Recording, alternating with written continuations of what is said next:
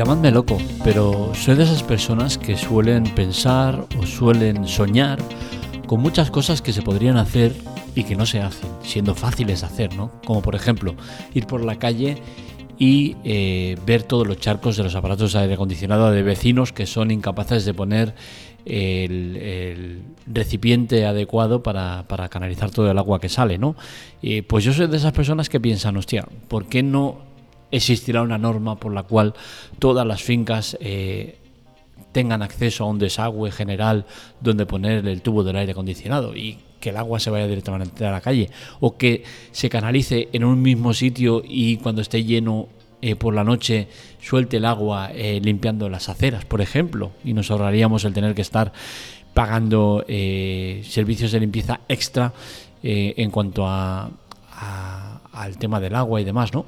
creo que son cosas que, están bien no pensarlas y, y, un sueño tecnológico que se me repite mucho es el que voy a contar hoy, ¿no? Y es un sueño en el cual vivo en un mundo en el cual puedo abrir un diario deportivo o puedo eh, abrir una red social sin que me hagan un spoiler de una serie que estoy a punto de ver o un partido que han dado en diferido por la noche y que lo quiero ver por la mañana.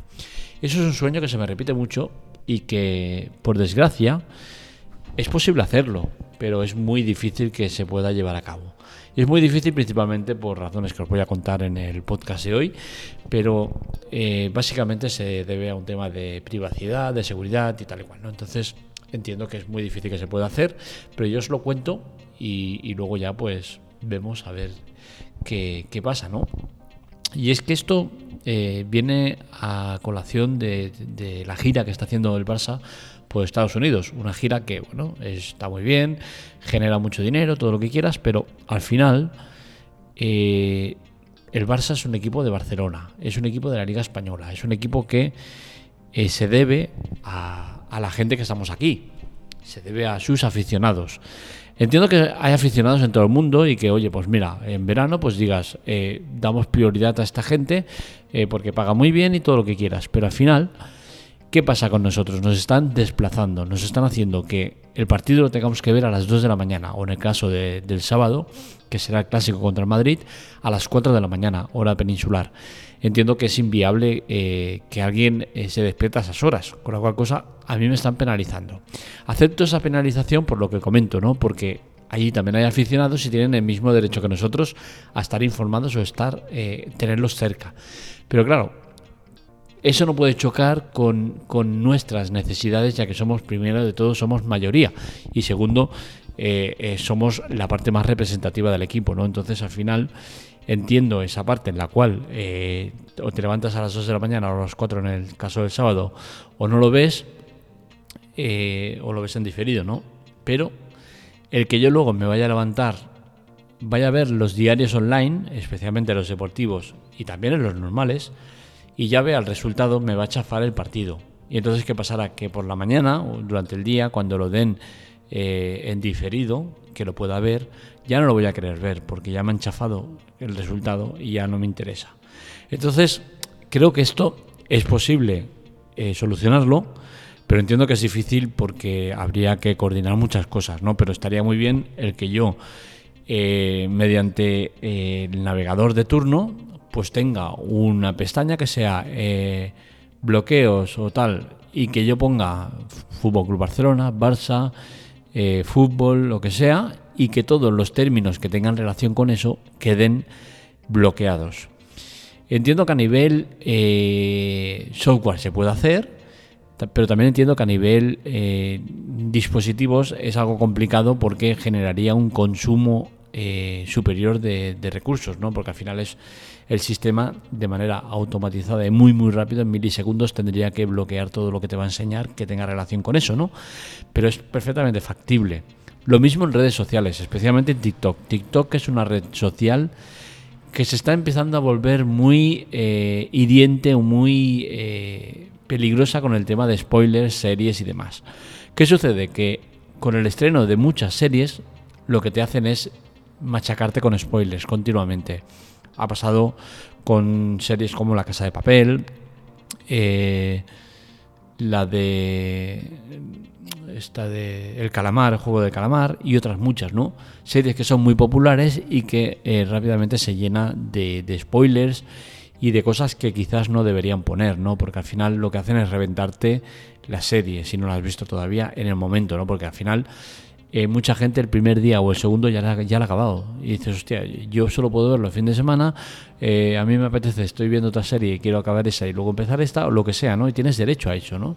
Entonces, estaría bien también que las redes sociales incorporaran ese bloqueo de, de contenido. Decir, mira, pues eh, la casa de papel, el juego de calamar, pum, lo introduzco y no me sale nada que tenga que ver con ese contenido. Esto es eh, difícil eh, aparentemente de hacer, pero es sencillamente una chorrada que puede hacer cualquier eh, sitio de los que visitamos.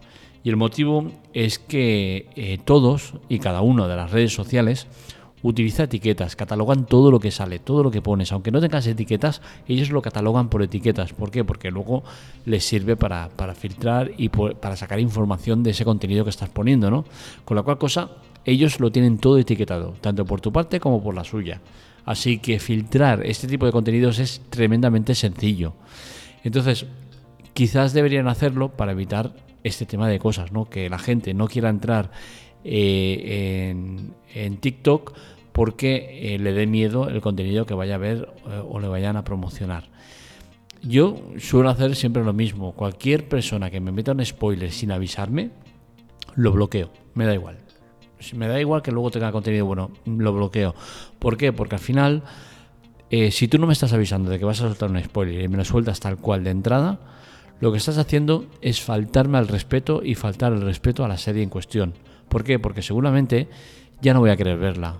Eso me ha pasado, por ejemplo, con Vikingos. Vikingos, en la última temporada hay una muerte que, bueno, suelen haber muchas muertes, ¿no? En la serie esta. Pero hay una muerte en concreto pues que a mí ya me han, chafado parte del argumento de la serie. Entonces ya no tengo ganas de verla. Entonces, diferente es que me digan, ojo, vamos a dar un spoiler. Y yo estoy avisado y ya me lo salto o no lo leo. Pero el que me pongan una foto del personaje en cuestión, muerto, o que me lo comenten así de entrada sin más, sin avisarme, a mí me parece una falta de respeto total. Y entonces por ese motivo yo bloqueo, bloqueo sitios.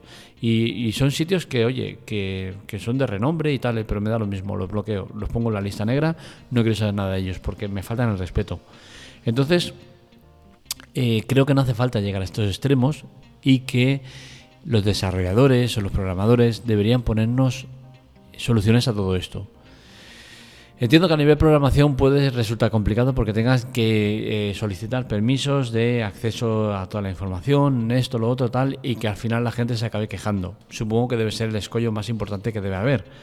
Pero al final entiendo que el resultado es muy bueno y que eh, nos facilitaría mucho las cosas y la interacción que hacemos con las aplicaciones, con las redes sociales y demás. Así que es un sueño tecnológico que entiendo que no va a ser posible verlo, pero que me gustaría verlo porque creo que es muy bonito y que nos aportaría mucho. La conclusión es clara.